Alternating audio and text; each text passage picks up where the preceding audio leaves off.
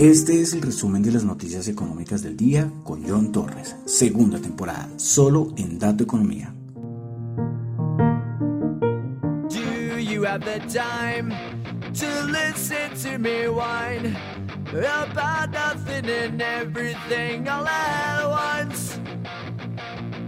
I am one of those melodramatic fools, neurotic to the bone, no doubt about it.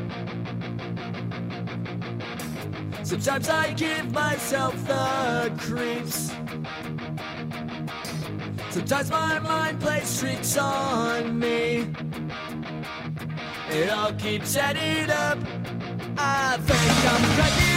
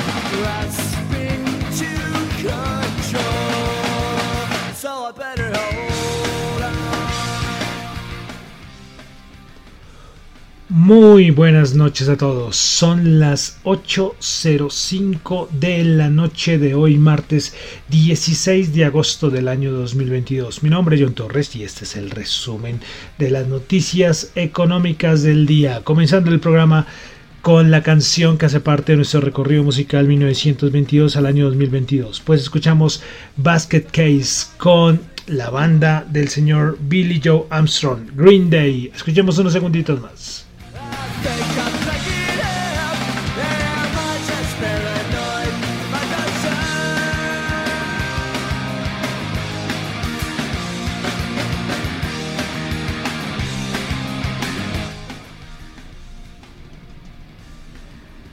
Bueno, entonces escuchábamos ahí a Green Day con su canción Basket Case. Y es que, por si acaso hay alguien que no, no conoce eh, el programa, que la primera vez que llega a escuchar el programa en vivo o en el podcast, pues es que aquí nos gusta mucho la música. Nos gusta mucho la música y aquí colocamos música al inicio o al final. Pero bueno, el asunto es que desde hace ya que más o menos, bueno, no sé, desde hace no más de tres semanas, cinco semanas, bueno, ya me ya perdí la cuenta, estamos haciendo un recorrido musical con una canción representativa desde el año 1922 hasta llegar al año 2022. Y entonces por eso escuchan mucha música aquí en este programa. El resumen de las noticias económicas, pero hombre, con musiquita. Y entonces, como les digo, estábamos en el año 1994, escuchando a Green Day. Bueno, saludos a los que me escuchan en vivo en Radio Dato Economía, tanto en la aplicación de Cero Radio como en la web. También los que escuchan el podcast en Apple Podcast, no olviden calificarlo, en Spotify, no olviden calificarlo, eso ayuda muchísimo. Y también en Tita TV, la aplicación de streaming descentralizado, y también el podcast está en Google Podcast. Bueno, entonces vamos a comenzar con el resumen de las noticias económicas del día de hoy recordándoles que lo que yo comento acá no es para nada ninguna recomendación de inversión, ¿eh? Son solamente opiniones personales. Bueno, entonces vamos a comenzar con lo más importante del mundo económico, o lo más importante de la economía a nivel mundial. Eh, bueno, comenzamos con Asia y eh, China dijo que iba a imponer sanciones a bueno, no dijo el número exacto, pero varias separatistas que están en Taiwán, ¿sí? Como medida de rechazo a todo lo que está pasando en Taiwán, la visita de los norteamericanos. Eh, muchos dicen que es que Estados Unidos eh, le tiene poco miedo a China, está como desafiándolo, ¿no? Eh, y eso es lo que se ve, porque ya hemos dicho que varios políticos llevan visitando de Taiwán. Varios políticos de Estados Unidos llevan visitando Taiwán ya los últimos, últimos días. Pero bueno, pasamos a Japón, donde tuvimos balanza comercial de Japón, pero no la tengo en dólares, mm, la tengo en yenes. Pues bueno, el esperado era de, era de 1.362 billones de yenes y quedó en 1.436 billones. Entonces, la balanza comercial positiva. Las exportaciones esperaba un aumento de 17.6 y aumentaron 19% y las importaciones esperaba que aumentaran 45.5 y aumentaron 47.2. Bueno, pasamos a Europa donde tuvimos al Instituto Alemán, el ZEW, dando sus, sus, eh, sus indicadores de cómo está la economía alemana. Eh, condiciones económicas, se esperaba menos 48, anterior menos 45.8 y se terminó en menos 47.6, mejora lo estimado, pero peor al dato anterior. La sentimiento, el sentimiento económico a nivel general, se esperaba menos 53.8 y terminó en menos 55.3. Bueno, dejamos Europa, eh, pasamos a Norteamérica, vamos a Canadá, donde tuvimos datos de inflación. El dato interanual se ubicó en 7.6%, bajó un, un, poquito respecto al dato anterior que había sido de 8.1%. Bueno, Estados Unidos, producción industrial en Estados Unidos, el dato mensual del mes de julio se esperaba 0.3%, quedó en 0.6%. El dato de producción manufacturera se esperaba 0.3 y terminó en 0.7%. Entonces, producción industrial y manufacturera, manufacturera, el dato mensual, pues terminó positivo. Más datos macro en Estados Unidos, el viviendas, inicio de construcción de viviendas del mes de julio. Se esperaba una caída del 2,1% y se tuvo una caída de 9.6%. Qué barbaridad. Y permisos de construcción se esperaba eh, una caída de 3.3 y terminó en menos terminó en una caída, perdón, de 1.3%. Entonces, lo de inicio de construcción de viviendas, pues no fue un dato muy bueno. El de permisos de construcción, sí, un poco mejor. Muchos preocupados, lo hemos ya hablado acá, sobre lo que le está pasando al sector de la vivienda inmobiliario en Estados Unidos. Bueno, hoy la Fed de Atlanta volvió a sacar su actualización del Producto Interno Bruto para el tercer trimestre en Estados Unidos. Su estimación, la anterior, que había sido la semana pasada, era de 2.5 y esta bajó a 1.8%. Bueno, eh, Joe Biden, pues recordemos que había tenido COVID las últimas, no sé, dos semanas, que tuvo COVID, parece que se le había quitado, lo vieron hacer la prueba, volvió a salir positivo y ahora es la esposa del presidente Joe Biden, la primera dama de Estados Unidos, que contrajo COVID. Bueno, pasamos ya aquí a Colombia. Eh, hoy el... A ver si acá está. El DANE pues sacó sus cifras preliminares para el segundo trimestre respecto al Producto Interno Bruto. Pues en estas cifras se ve un crecimiento anual de 12.6% en su serie original. En la serie ajustada por el efecto estacional, el PIB creció 1.5% al primer trimestre del 2022. 12.6%, un dato buenísimo. Eh, si lo miramos, si miramos la tasa de crecimiento anual porcentual en volumen, eh, viendo por actividad económica, encontramos eh, entre el 2021 y 2022 el mayor aumento fue en comercio, al por mayor, al por menor, transporte, alojamiento y servicios de comida con el 23.3%. Importante subida. Segundo lugar, manufactureras, industria manufactureras 20.3 y en tercer lugar tenemos a información y comunicaciones 17.2 y acaba de cometer un error. ¿Saben por qué? Porque la actividad económica con mayor crecimiento fue actividades artísticas de entretenimiento, recreación y otras actividades de servicios con el 36.5.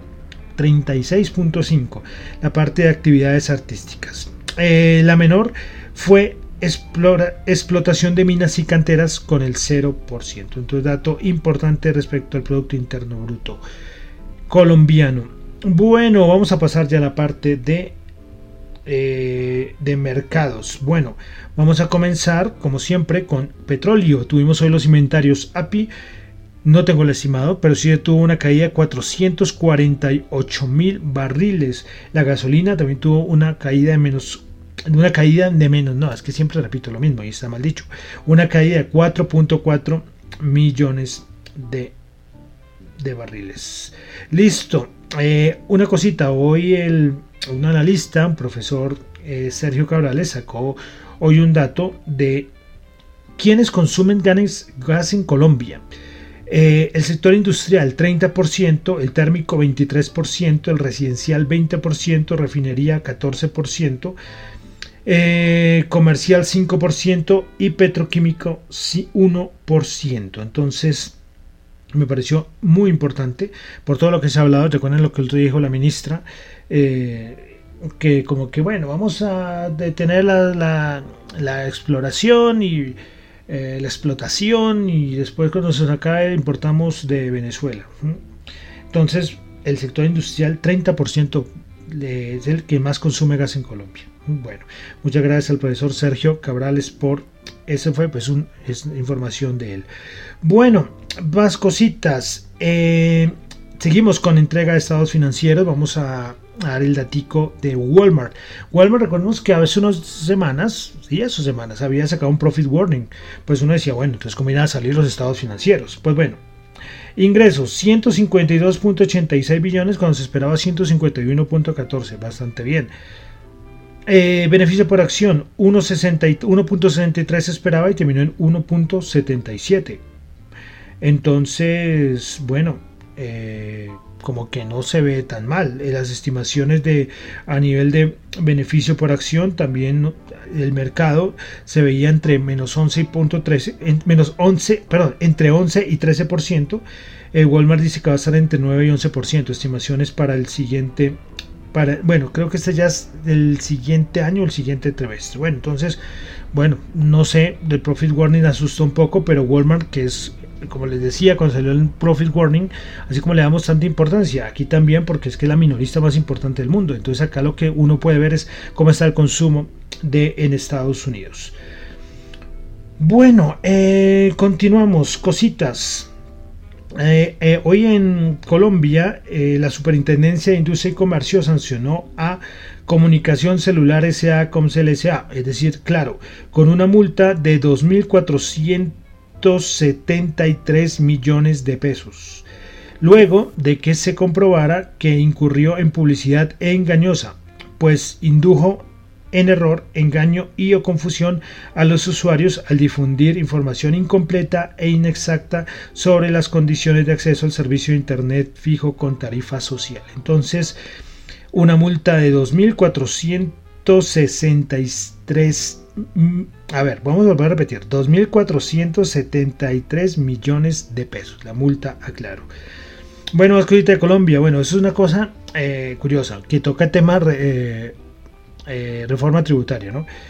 Aquí en Colombia, bueno, en Colombia conocerán que es el baloto, que es como, se dicen que la lotería más importante, hay que coger cinco cifras eh, del, que son del 1 al 40, es que hace rato no juego, y, y, una super balota, bueno, ese es baloto. Pues bueno, eh, se, lo, se lo ganaron en una ciudad aquí de Colombia. Pero entonces el, Diario de la República eh, sacó como un, como un análisis de que qué es mejor al ganador que el que se lo, ganó, se lo ganó en Valledupar, al norte de Colombia. Bueno, ¿qué sería mejor para el ganador? ¿Qué sería mejor para él? ¿Cobrarlo ya o cobrarlo en el año que viene. Y entonces aquí venimos por asuntos de reforma tributaria, ¿no? Eh, entonces, eh, si, si, el ganador eh, quiere reclamarlo antes del 1 de enero del 2023, no va a recibir el premio, son 46.600 millones, pero se le hace una deducción del 30%, es decir, 9.200 millones, es decir, le darían 36.800 millones. Entonces, bueno, 36.800 millones, pues es, dinerito, ¿no? Esto, si lo llegara a cobrar eh, antes de, del, del, primero de enero del 2023. Pero si él dice, bueno, se lo olvida, se le embolata el papelito, y dice, voy a cobrarlo hasta el 2023, y la reforma tributaria es aprobada, entonces eh, tendrá que pagar más, más impuestos.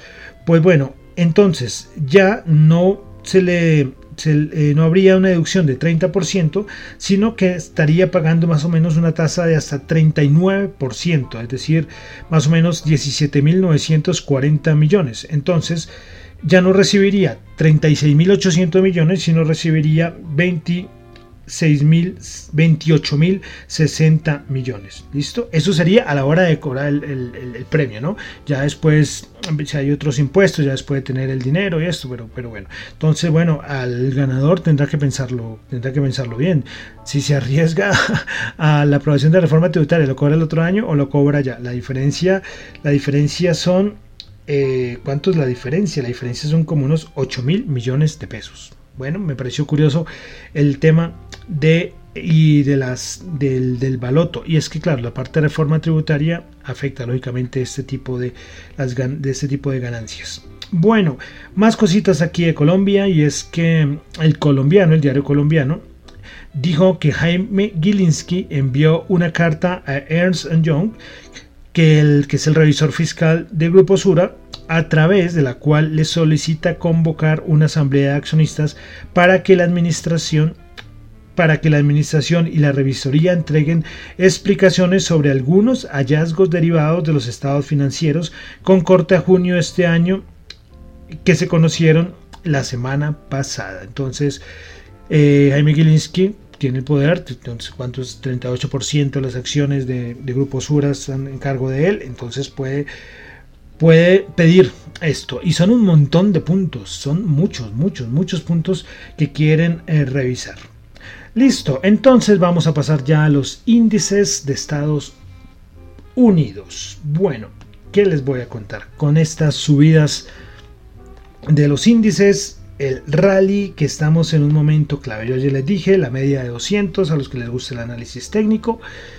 Y ahí fue donde se paró. Hoy, curiosamente, Bank of America sacó un documento en la mañana y decía eso, hay que vender en la el 4328, creo que era el valor que digo. Y en 4328 ahí, ahí vendieron, que es la media de 200.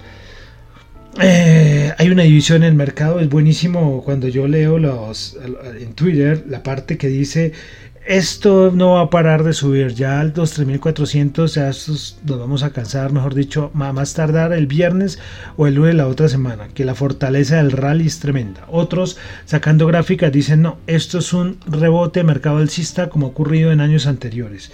¿Quién irá a ganar? ¿Quién irá a ganar? Yo estoy, saben que yo sí estoy en la parte del segundo equipo. Yo digo que todavía esto es un bear market rally, ¿no? Eh, pero si todo va a cambiar la estrategia, también les dije, pues todo va a cambiarla. Pero hoy sí subidas. Eh, cuando salieron esos datos de permiso de construcción y el dato de viviendas, el mercado estaba con dudas al principio, pero pasó lo mismo de ayer. Un poquito de bajadas y boom, para arriba. Eso sí, el único que no bajó en todo el día fue el Dow Jones por el dato de Walmart. Walmart, como les decía, de estados financieros, Walmart hace parte del Dow Jones, pues le dio un impulso importante. Entonces, zona interesante. Y además venimos con vencimientos, ¿no? Yo siempre he dicho, ahorita venimos con los vencimientos mensuales y pronto algún rebalanceo. Eh, un poco más hay que decir. La Reserva Federal que estará opinando de todo lo que está pasando. Eh, porque es que hay algo curioso, es que antes en 2020 la Fed acompañaba la subida por toda la el QE, la, liquidez en el mercado. Entonces, claro, la Fed es tu amiga y pues subes. Ahora la Fed no es tu amiga. La Reserva Federal no creo que esté muy contenta con estas subidas. Y es que esto ya, o ya hay acciones de esos meme stocks subiendo 40%, en las criptos también. O sea, esto ya otra vez está empezando a salir de control. Pero veremos a ver lo que va a pasar los siguientes días. Esto es de mirar y estar pendiente día a día, a día a día. Bueno, entonces vamos a repasar los índices de Estados Unidos. Vamos a comenzar entonces, yo creo que vamos a comenzar con el SPI, el SP500. Bueno, el SP500 del día de hoy subió 8.01%, 4.305. Como les digo, en 4.328 pan. Ahí se desató la venta.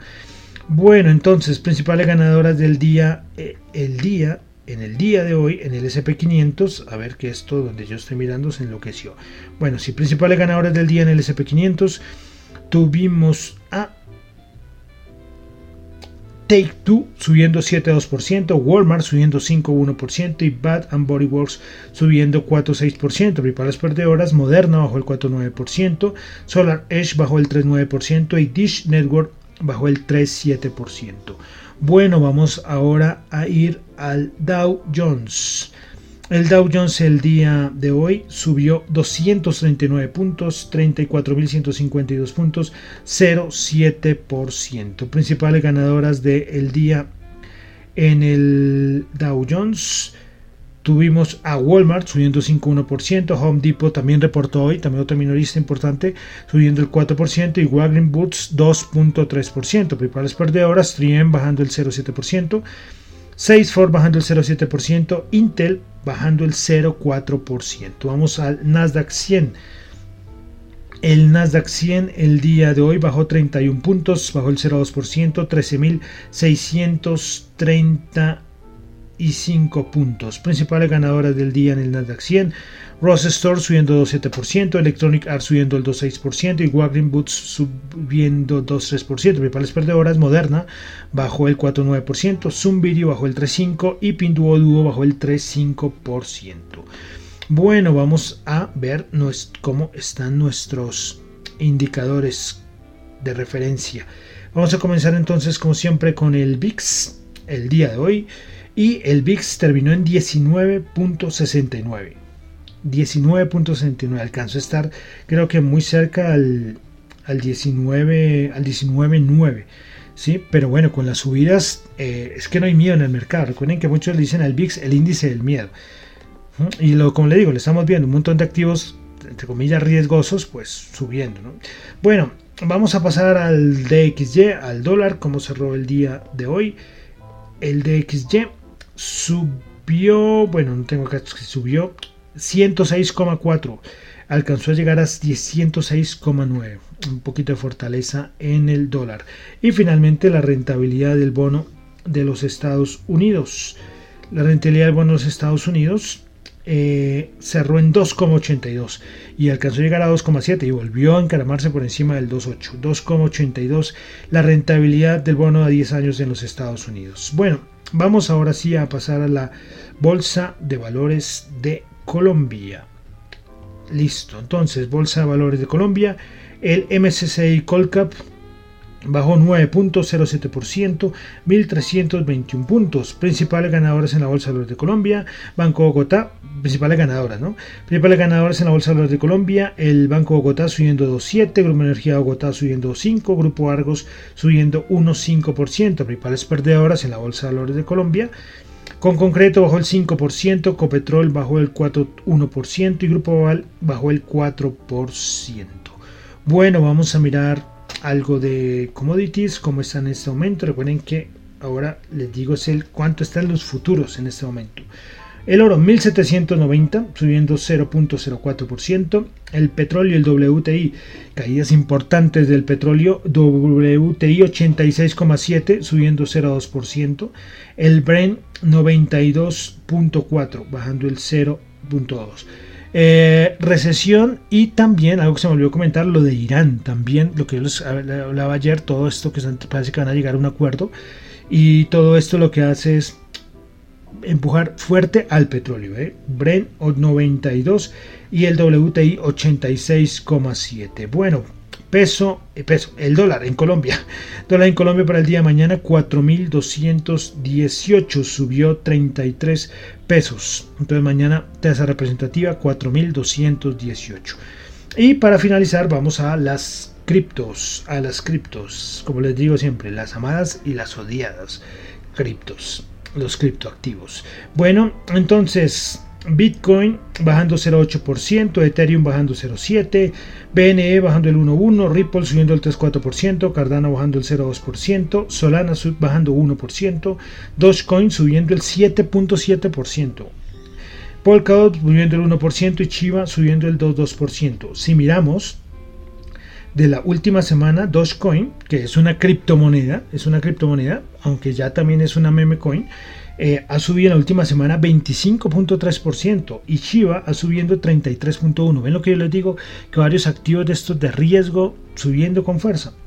Y no solamente en las criptos, sino también en las meme stocks. Bueno, eh, listo. Y para finalizar voy a comentar una cosita.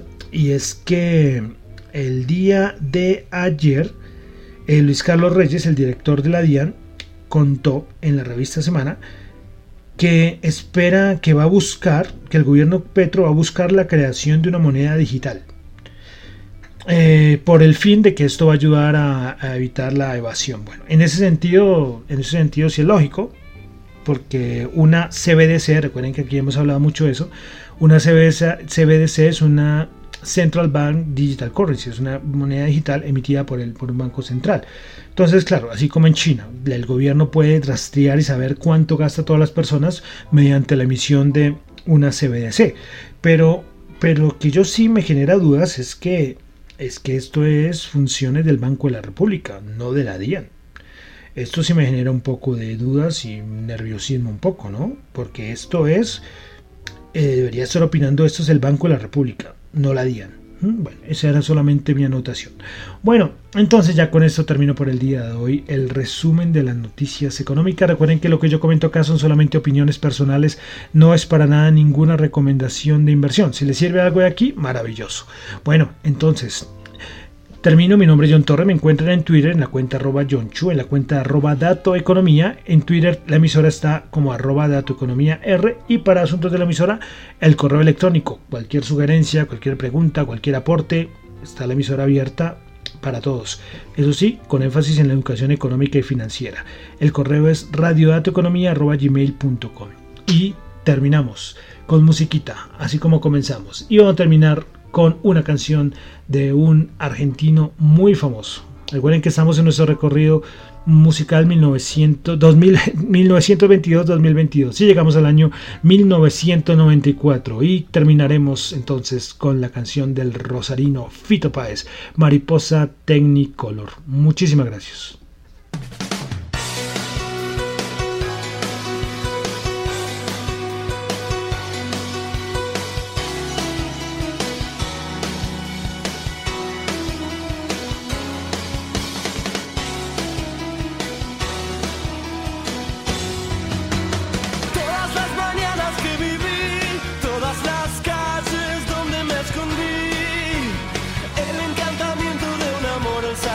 De mis madres, los zapatos del charol, los domingos en el club, salvo que Cristo sigue hacia la cruz, las columnas de la catedral y la tribuna gritan.